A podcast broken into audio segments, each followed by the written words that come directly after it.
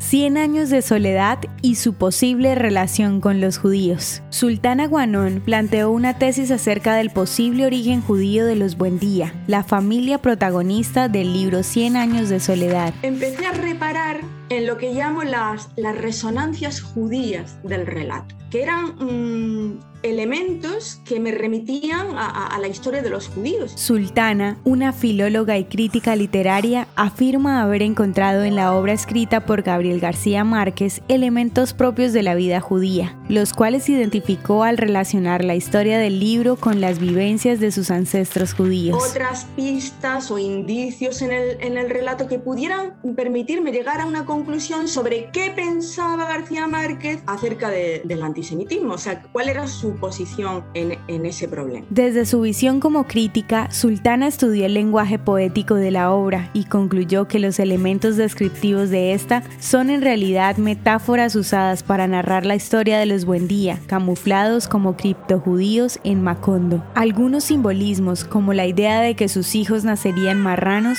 parecen hacer referencia a la manera en que eran llamados los judíos convertidos al catolicismo. También el temor que la bisabuela Buendía le tenía al fuego aparentemente se debía al mal recuerdo de los judíos que eran llevados a la hoguera por la Inquisición. Uno de los argumentos más fuertes ocurre cuando el padre Nicanor propone el bautismo como la fórmula para cristianizar a los circuncisos integrantes de la familia Buendía. Cien años de soledad fue escrita en 1967 y es considerada una obra maestra de la literatura universal que ha vendido más de 30 millones de ejemplares, ha sido traducida a más de 40 idiomas y le otorgó el Premio Nobel de Literatura a García Márquez. Si deseas profundizar más en la interpretación de Sultana Guanón, puedes leer el libro El secreto de los Buendía, sobre 100 años de soledad.